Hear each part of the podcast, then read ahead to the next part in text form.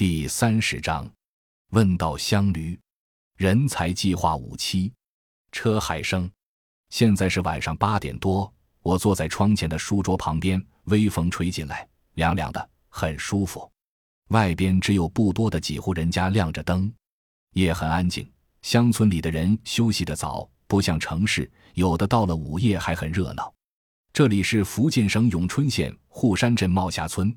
我们生态文明研究院的宿舍就在这里。安静的夜里最适合回忆往事，总结人生。我于二零零八年下半年参加人才计划学习乡村建设，到现在二零一八年整十年了。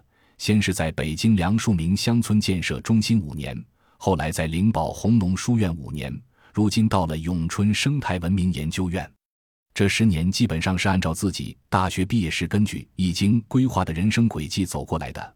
二零零二至二零零七年见到起信，二零零八至二零一三年悟道解义，二零一三至二零一八年医道修行，二零一九至二零二四年印证道果。如果把自己为什么参加相见以及相见十年的求道过程讲出来，对后来参加相见的年轻人可能有些借鉴作用。感谢您的收听，本集已经播讲完毕。喜欢请订阅专辑，关注主播主页，更多精彩内容等着你。